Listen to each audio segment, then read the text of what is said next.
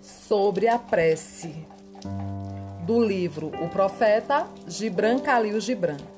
Então, uma sacerdotisa disse: Fala-nos da prece. E ele respondeu, dizendo: Vós rezais nas vossas aflições e necessidades. Pudesses rezar também na plenitude de vossa alegria e nos dias de abundância.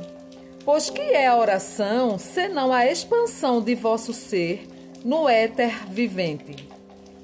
E se vos dá conforto exalar vossas trevas no espaço, maior conforto sentireis quando exalardes a aurora de vosso coração. E se não podeis reter as lágrimas quando vossa alma vos chama para orar, ela vos deveria exporear repetidamente, embora chorando, até que aprendesseis a orar com alegria. Quando rezais, elevai-vos até encontrardes nas alturas aqueles que estão orando à mesma hora, e que, fora da oração, talvez nunca encontrasses. Que vossa visita a esse templo invisível não tenha, portanto, nenhuma outra finalidade senão o êxtase e a doce comunhão. Pois, se penetrardes no templo unicamente para pedir, nada recebereis. E se nele entrardes para vos curvar, ninguém vos erguerá. E mesmo se aí fordes para mendigar favores para outros, não sereis atendidos. Basta-vos entrar no templo invisível. Não vos posso ensinar a rezar com palavras. Deus não escuta vossas palavras, exceto quando Ele próprio as pronuncia através de vossos lábios. E não vos posso ensinar a oração dos mares e das florestas e das montanhas mas vós que nascestes das montanhas e das florestas e dos mares, podeis encontrar suas preces no vosso coração. Se somente escutardes na quietude da noite, ouvi-los-ei dizer em silêncio: Deus nosso, que és nosso, eu alado. É tua vontade em nós que quer, é teu desejo em nós que deseja, é teu impulso que em nós pode transformar nossas noites, que te pertencem, em dias que também te pertençam. Nada te podemos pedir, pois conheces nossa necessidade antes mesmo que nasçam em nós. Tu és nossa necessidade e, dando-nos mais de ti, tu nos dás tudo.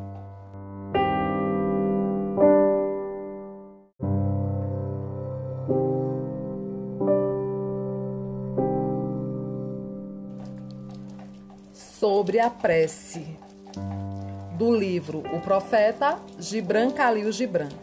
Então, uma sacerdotisa disse: Fala-nos da prece. E ele respondeu, dizendo: Vós rezais nas vossas aflições e necessidades.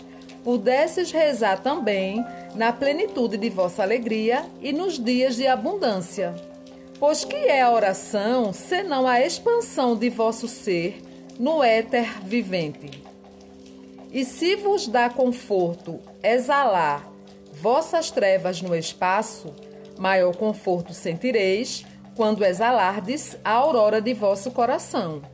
E se não podeis reter as lágrimas quando vossa alma vos chama para orar, ela vos deveria exporear repetidamente, embora chorando, até que aprendesseis a orar com alegria.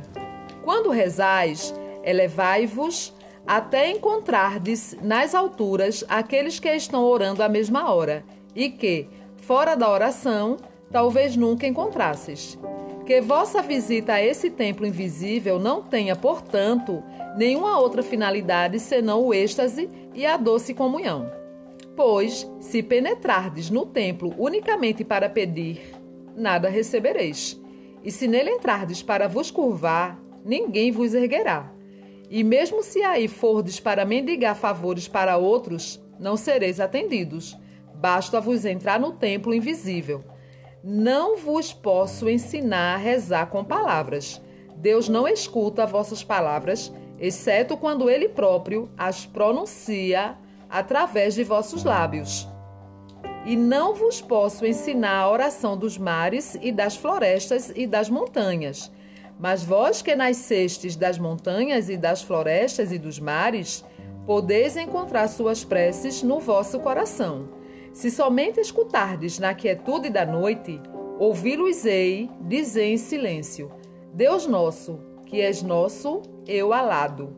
É tua vontade em nós que quer, é teu desejo em nós que deseja, é teu impulso que em nós pode transformar nossas noites, que te pertencem, em dias que também te pertençam.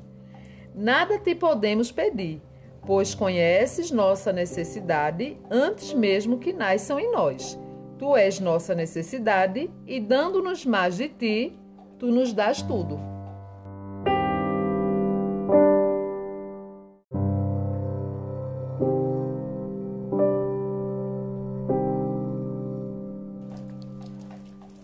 Sobre a prece do livro O Profeta Gibran Khalil Gibran.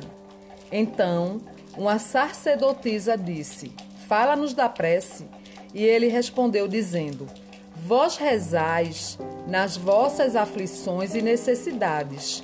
Pudesses rezar também na plenitude de vossa alegria e nos dias de abundância. Pois que é a oração senão a expansão de vosso ser no éter vivente? E se vos dá conforto exalar vossas trevas no espaço, maior conforto sentireis quando exalardes a aurora de vosso coração. E se não podeis reter as lágrimas quando vossa alma vos chama para orar, ela vos deveria exporear repetidamente, embora chorando, até que aprendesseis a orar com alegria. Quando rezais, elevai-vos até encontrardes nas alturas aqueles que estão orando à mesma hora, e que, fora da oração, talvez nunca encontrasses. Que vossa visita a esse templo invisível não tenha, portanto, nenhuma outra finalidade senão o êxtase e a doce comunhão. Pois, se penetrardes no templo unicamente para pedir, nada recebereis. E se nele entrardes para vos curvar, ninguém vos erguerá. E mesmo se aí fordes para mendigar favores para outros, não sereis atendidos. Basta-vos entrar no templo invisível. Não vos posso ensinar a rezar com palavras. Deus não escuta vossas palavras, exceto quando Ele próprio as pronuncia através de vossos lábios.